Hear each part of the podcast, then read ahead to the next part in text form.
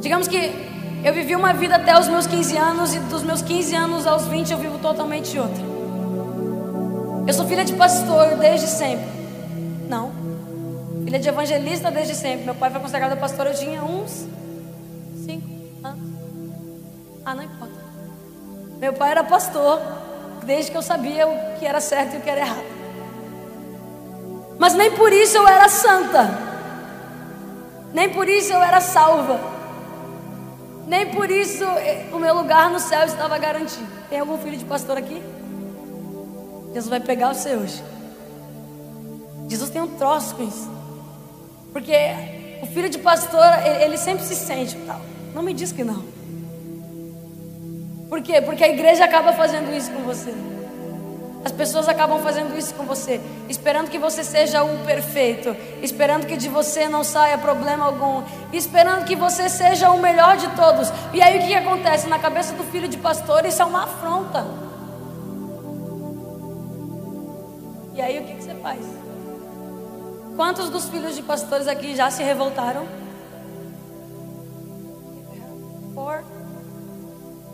Quantos são filhos de pastor? Quantos já se revoltaram? Menos dois. Que bom, continuem assim. E o que aconteceu? Eu me revoltei durante um tempo da minha vida. E o diabo ele conseguiu lugar na minha mente por muito tempo. Alguém aqui já conhece meu testemunho? O diabo conseguiu entrar na minha mente ainda quando criança. Eu tinha 10 anos de idade quando eu tentei tirar minha própria vida pela primeira vez.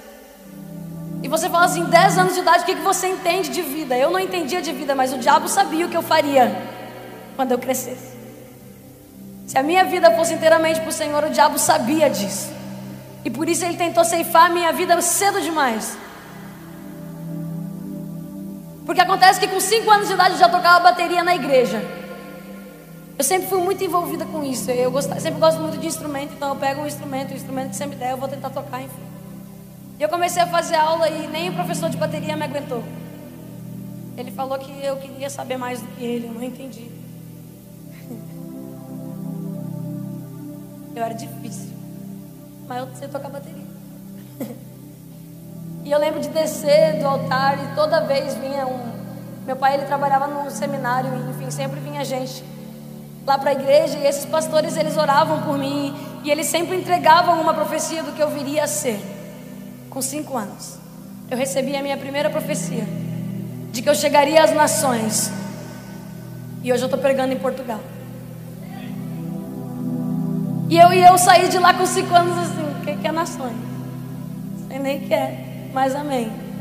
Só que o que aconteceu? Assim como Deus prometeu, o diabo também ouviu. Eu não sei se você consegue entender isso, mas o diabo ele, ele ouve tudo aquilo que Deus fala através de alguém para a sua vida, o diabo ouve e ele vai fazer o possível para arrancar isso de você. Ele vai fazer o possível para não concretizar os planos de Deus para a sua vida. E a partir dali eu comecei a desenvolver alguns sentimentos que antes eu não tinha, sentimentos de rejeição. Eu sentia que meus pais não me amavam, mas eles não expressavam nada desse jeito. E eu comecei a me sentir odiado da casa, mesmo recebendo todo o amor. Eu estudei nas melhores escolas da minha cidade. Meus pais se matavam trabalhando para me dar o melhor. Muitas vezes passando por coisas que eles não precisariam passar. E eu não achava o suficiente. Meu ego foi crescendo, as minhas amizades foram interrompendo, tudo foi entrando na minha vida como influência negativa. E com 10 anos de idade, eu pego um saco plástico, eu coloco na minha cabeça e eu me tranco no meu quarto. E eu falo, eu vou acabar com a minha vida. E sabe o que acontece? Eu tranco aquilo, coloco as minhas mãos para trás. Quando eu já não conseguia respirar, minha irmã, ela arromba a porta do meu quarto, ela arranca a sacola plástica da minha cabeça e ela fala: Hoje não, diabo. E eu respirei, comecei a chorar. E eu nem entendia. Nem era eu. Não era eu.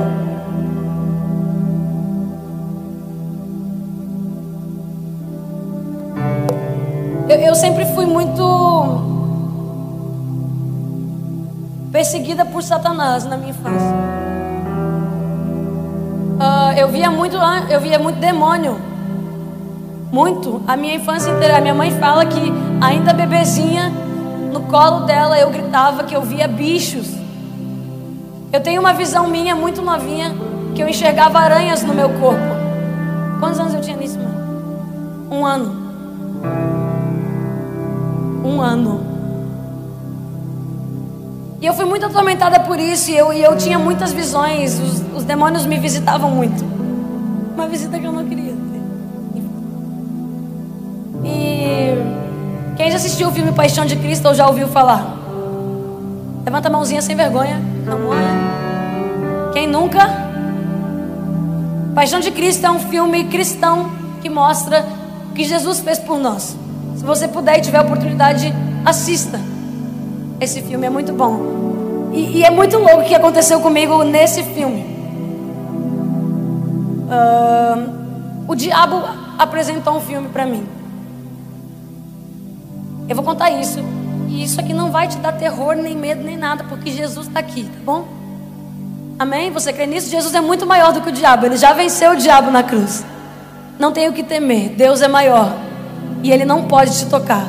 A partir desse momento você está blindado por Jesus, amém? Então pronto.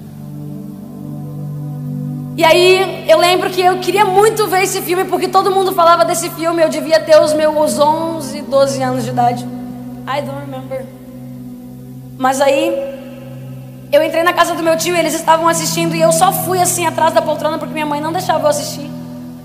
Certa ela. E aí eu olhei assim na poltrona e eu paralisei, eu fiquei em choque. Por quê? Porque eu vi um bagulho louco. Quando eu vi aquele troço, meu Deus do céu, eu fui para casa. Quem já assistiu lembra que tem uma cena que tem uma árvore e nessa árvore tem um monte de demônios? Você lembra disso? Sim ou não? Meu Deus, tem igreja aqui ou não? Você lembra ou não? Eu gosto que fale comigo.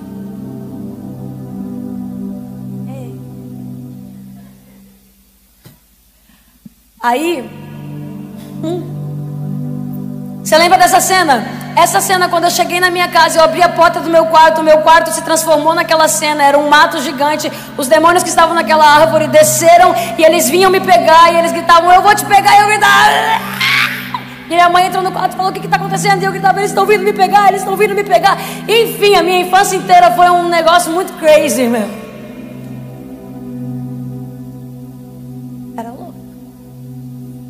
E aí eu comecei a ficar com medo, eu comecei a atrair várias coisas para minha vida e aqueles sentimentos me faziam mal, porque eu ainda não entendia o que, que eu precisava fazer para mandar aquelas coisas embora. Por mais que meus pais sempre fossem e orassem comigo, eu não tinha força suficiente, eu era uma criança. Mas assim como Davi, ele era um pequeno homem, mas Deus o chamou para que ele fosse um grande rei. Assim Jesus faz com você hoje, assim como Jesus fez com uma pequena criança, Isadora Pompeu, foi humilhada e rejeitada. Jesus falou é essa que eu quero, é essa que eu trarei. E Jesus fala para você: é você que eu quero, é você que eu levantarei, é você que eu trarei.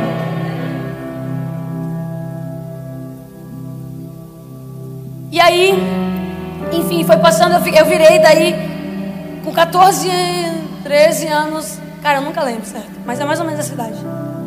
Eu fiz uma oração, eu dobrei o meu joelho, eu gritei para Jesus, eu falei: Eu não aguento mais. Aí você pega esse dom. Todo mundo diz que é um dom. Pega esse dom de ver capeta. De volta para você. Porque eu não aguento mais, Jesus. E eu chorava. Eu chorava, eu falei, eu não tenho força, eu não tenho estrutura, eu não quero mais ver isso. E aí no outro dia, a partir do outro dia, eu nunca mais vi. Foi arrancado de mim. Foi arrancado de mim e eu comecei a viver uma vida normal. Já não tinha mais nada, nada, nada que, que pudesse me, me causar medo ou dano, qualquer tipo de coisa assim. Mas aconteceu outra estratégia de Satanás. Antes, Satanás ele me tinha pelo medo, depois, Satanás me teve pelas influências. Quero chamar sua atenção. Você acha que vai aparecer um Satanás na sua frente e dizer: Ei, eu quero te levar para a morte? Provavelmente ele vai mandar os seus amiguinhos falarem com você primeiro diabo não é bobo. O diabo não é besta. É a besta. Mas não é bobo. Fiquei confuso aqui um pouco. Deu para entender? Ele é a besta. Aí você me pergunta, tá Isadora, então eu não posso ter amigo. Cara, Jesus tinha doze. Dos doze, um traiu ele com um beijo no rosto. Os três que ele mais precisava e mais contava ficaram dormindo quando ele foi para a guerra. Quando ele foi orar lá no monte, guerrear com os capetas. Eu vou te dizer uma coisa, eu não sei se você pode ou não ter amigo. A palavra de Deus diz que o homem não foi feito para estar só, mas a sua luta é você quem tem que lutar. A sua salvação é sua. E, e ó, o diabo vai tentar você. E foi o que ele fez comigo. Sabe o que, o diabo apresentou para mim? Eu saí da melhor, de uma das melhores escolas de Caxias do Sul e fui para a pior de todas. Meus pais passaram por uma crise financeira muito difícil naquela época. E a gente perdeu muita coisa que nós tínhamos. Nós saímos de um lugar grande e fomos para um lugar pequeno, no salão que eles tinham. E do nada meu pai falou para mim, para nossa família, que a gente ia ter que se mudar, enfim, de escola e eu não ia mais estudar onde eu estava fazendo amigos, sei lá. E aí eu fui para essa escola nova e era bem diferente. Era diferente porque era divertida. Porque a escola particular ela é meio assim rígida. E aí eu cheguei na pior escola eleita de Caxias, que é onde eu moro. Tá? Morava. E aí, o que, o diabo apresentou para mim por primeiro? Menino. Estou falando com você, coração. Eu sei que Deus está falando com gente aqui. O diabo apresentou menino para mim. E falou assim: Não, você é bonita, cara. Eu era horrível, meus dentes eram separados, eu tinha cabelo de emo. Eu sei, isso aqui não pode ser de Deus. Uma mentira dessa. E aí ele apresentou para mim a fofoca, ele apresentou para mim a, a mentira. Ele, sabe o que, que era? Eu era uma das melhores alunas da minha turma na escola particular. Quando eu fui para essa escola, eu aprendi que ficar no fundão rindo e não prestando atenção na aula era legal. E eu comecei a ser a pior aluna da escola. Meus pais deviam ser chamados toda semana para ir na diretoria, mais ou menos. Sim ou não, mãe? E aí, sabe, um dia chegaram assim, a diretora falou assim: Eu vou chamar os piores alunos da escola, mas a Isadora é a pior. Por quê? Oxe, porque eu não faço nada, ela literalmente. Você não faz nada. Eu rodei meu primeiro ano lá. Sabia? É, as mães faziam. Gente. Porque é isso, o diabo ele não vem para brincar. E eu falo que é o diabo sim, porque Deus me fez inteligente. Deus não me fez burra. E o diabo estava me convencendo de que eu não entendia as coisas. De que eu era uma lesada, mas na verdade eu não era uma lesada. Eu estava sendo convencida por influências do que eu precisava ser. E sabe o que era legal? Eu não rodava sozinho, eu rodava com os meus amigos. Não rodei só uma vez, eu não vou contar quantas. Descubra.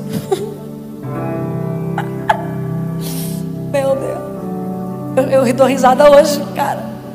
Por dentro eu queria estar chorando. Meu pai fez o seguinte: O que, que tu quer, Isadora? que a gente precisa fazer? Quero mudar de escola. Essa escola me transformou. Meu pai me tirou daquela escola. Me levou para a melhor escola de Caxias do Sul. Mutirão Objetivo. Uma das escolas mais caras de Caxias. Meu pai pagava mil e tantos reais de mensalidade. Sabe o que, eu fazia? Um dia eu cheguei no meu pai rebelde, mal educada. Não por eles. Eu me mal eduquei. Eu era horrível, eu era terrível, eu era péssimo, eu era, eu era. E aí meu pai falou assim: Eu não sei mais o que fazer, eu te dou tudo. Aí eu falei assim para ele: Eu tenho vergonha de vocês. Meu pai ele encheu o olho de lágrima. Ninguém imagina isso de mim. Que bom, Deus transformou a minha vida. Eu tenho vergonha de vocês. O pai falou assim: Isadora, o que, que tu espera que nós façamos por você? É que vocês morram. Verdade ou mentira? Verdade. Eu não quero. E eu comecei a. Depois daquele dia, meus pais saíram e eu comecei a perceber que a minha mente estava dominada por Satanás. Eu percebi. Sabe? Aquilo me constrangeu. Eu senti algo que eu nunca tinha sentido. Eu senti um nojo quem eu estava sendo. E pera, em quem que eu me transformei? Aonde eu me coloquei o que eu fiz comigo? Porque eu comecei a me lembrar do que Deus falava ao meu respeito. E um dia eu estava na igreja e eu falei que eu ia voltar para Deus. Arrepiei. Eu falei que eu ia voltar para Deus. E beleza, eu saí de lá. Quando eu saí de lá, eu comecei a gravar música no YouTube. Despretensiosamente. Eu gravava música secular no início. Jorge Mateus.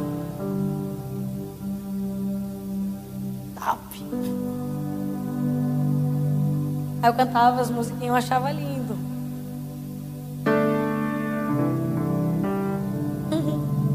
Eu, ah, eu, e eu fui ficando boazinha. Olha que diferente. Por quê? Não sei. Eu comecei a cantar as músicas, eu me sentia melhor, me sentia mais leve e tal. Até que já não dava mais trabalho para os meus pais. Aí eu estava até arrumando a cama às vezes. E aí um dia meu pai falou assim para mim: Eu não vou, porque tinha um outro cara lá que não achava muito certo, né?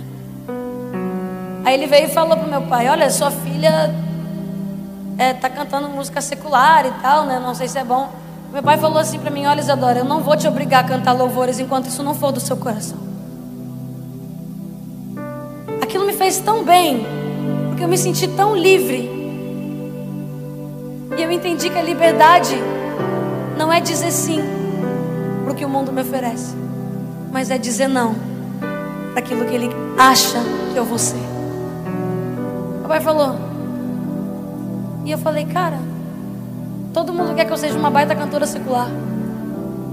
Eu vou mostrar para Satanás o que Deus vai fazer na minha vida. Na outra semana eu recebi uma ligação. Eu já tinha uns 50 mil inscritos no meu canal de música secular. Eu recebi uma ligação e aquele cara falou assim: Ah, não.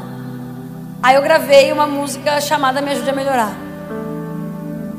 Aí depois que eu gravei essa música, esse cara me ligou e ele falou assim: Ah, a gente viu, né? Mas adora, canta música. Eu quero trazer ela para para minha network, mais, tal, tal. Quero chamar ela para São Paulo. Pronto, fui para São Paulo. Aí eu fui para São Paulo, cheguei lá e tal. Aí o cara, não, porque não sei o que, a gente vai te fazer uma estrela muito top, porque a gente tem um set list de muitos cantores que a gente criou e tal, não sei o que. Babum, assinei e saí. Eu fiquei nessa network por mais ou menos um ano, mas isso aí nem importa. Quando eu cheguei no hotel, naquele mesmo dia, bate duas pessoinhas na minha porta. Bruno Kruber e Kaique. E eles falam assim para mim: A gente quer que você vá ministrar na nossa igreja hoje. Falei assim: Você já viu meu canal? Como é que é? Falei assim: Não, você gravou a música, me ajude a melhorar e tal. E a gente viu Deus na sua vida e a gente quer te trazer porque a gente acredita no que Deus tem para você. Aí eu falei: Beleza. E eu peguei e fui para essa igreja. Tava junto, mãe? Tava eu, minha mãe, só. E a gente chegou lá nessa igreja e eu fui ministrar e quando eu olhei eu falei, quem vai ser o pregador? É Israel Vitor. Quem conhece o Vitor Azevedo? Vitor Azevedo é um dos pregadores mais top lá do Brasil hoje. Tá mais em alto. Ele é um jovem, ele tem 24 anos. por aí e ele tá pregando muito. E, ele, e era esse cara, só que eu olhei para ele, ele tinha cabelo comprido, calça rasgada, long line tênis vans. Eu olhei para ele, esse cara vai pregar? Não estava acostumada. Eu olhei assim para mim, long line, calça rasgada, tênis amarelo. Falei, e tu vai ministrar? Começou o culto. Mas começou num fogo aquele culto. E aí falou assim, Isadora, vem ministrar. E eu comecei a tocar, comecei a tocar. E Deus falou, Isadora, para. Eu ouvi. Eu não sei como, em questão de segundos, eu estava no chão, debrulhada. Eu nem sentia mais nada. Eu estava só. Enfim, Deus me pegou naquele lugar. Desde aquele dia, o Espírito Santo entrou na minha vida. Sabe o que aconteceu comigo? O meu canal, ele tinha 50 mil inscritos que eu tinha conquistado em um ano. No outro ano, nós batemos um milhão pela graça de Cristo Jesus. E olha só. Aonde eu quero chegar com isso? Tudo que o diabo apresentar para você vai parecer grande demais. Ninguém quer abrir mão dos 50 mil. Mas Jesus não vem com 50 mil, ele vem com um milhão para você. Jesus não vem com pequenos números, Jesus sempre surpreende. E cara, não por números nem nada, mas a minha vida foi se transformando. Eu comecei a encontrar quem eu era de verdade. Eu fui pedir perdão para os meus pais. E eu falei: a partir de hoje eu só canto música cristã. Eu comecei a cantar, cantar, cantar. Jesus foi começando a falar comigo. A minha vida mudou. Eu comecei a falar bem. Eu comecei a ministrar. Eu comecei a ser chamada para ir nos lugares. Eu cantava para 10 pessoas, mas eu não estava nem aí. Eu cantava para 5, eu cantava para 2, eu cantava para mil, eu cantava para 2 mil. E eu fui tocar num evento uma vez de 11 mil pessoas. E eu fiquei abismada. Eu falei: Jesus, calma. Eu assim, ei, ei, calma não. Por que, que você está preocupada? Até agora você não fez nada, eu fiz tudo por você. E vai ser assim daqui para frente. Eu gravei o meu DVD. Na verdade, essa, essa gravadora ela entrou em contato comigo e outras mais. E olha que interessante, todas as, todas as maiores gravadoras do Brasil entraram em contato comigo. E tinha minha gravadora entre essas que ninguém conhecia. E eu falei assim: Jesus, eu vou assinar é com essa. Ou senão você vai assinar com essa. Não. Vamos entrar num acordo. Então, se eu não assino com essa, eu vou assinar com essa aqui que está no meio. Você vai assinar com essa. Falei assim: por quê? Ele falou: porque eu também não te chamei grande. Mas eu te fiz. E é o que eu vou fazer com você dentro dessa gravadora. Eu assinei um EP falaram assim: Eu vou te dar seis músicas. Eu gravei as seis músicas. No fim do ano eu já tinha gravado as seis músicas e um DVD. E eu nem tinha pensado nisso. Jesus me deu o DVD de graça. Não saiu um centavo do meu bolso. Jesus falou assim: Isadora, seus sonhos eu banco, pois são meus e não seus. Eu aprendi a viver pela graça e tenho vivido por essa graça. Sabe o que Jesus fez? Jesus me curou da depressão. Jesus me curou da amargura. Jesus me curou da raiva. Eu tinha crises de raiva. Eu tinha crises de ansiedade. Eu tinha crises de pânico. Eu tinha medo. Hoje eu posso dizer para você: eu estou 100% curado. E se Jesus fez em mim, Ele quer fazer isso em você hoje. Quando a palavra de Deus fala para nós irmos e pregarmos o Evangelho, o Evangelho se refere ao que Deus fez na minha vida. Esse é o meu testemunho. Eu não sei qual é o seu o seu medo, não sei qual é a coisa que te prende, mas eu acredito em um Deus de milagres, o mesmo Deus que me tocou e me fez ser quem eu sou hoje. Ele está aqui para você, para te dizer que não importa o lugar que você está, não importa o pecado em que você está enfiado, as mãos de Jesus não estão atadas para que ele não possa te tocar, para que ele não possa mover toda uma situação só para te lembrar de quem você é.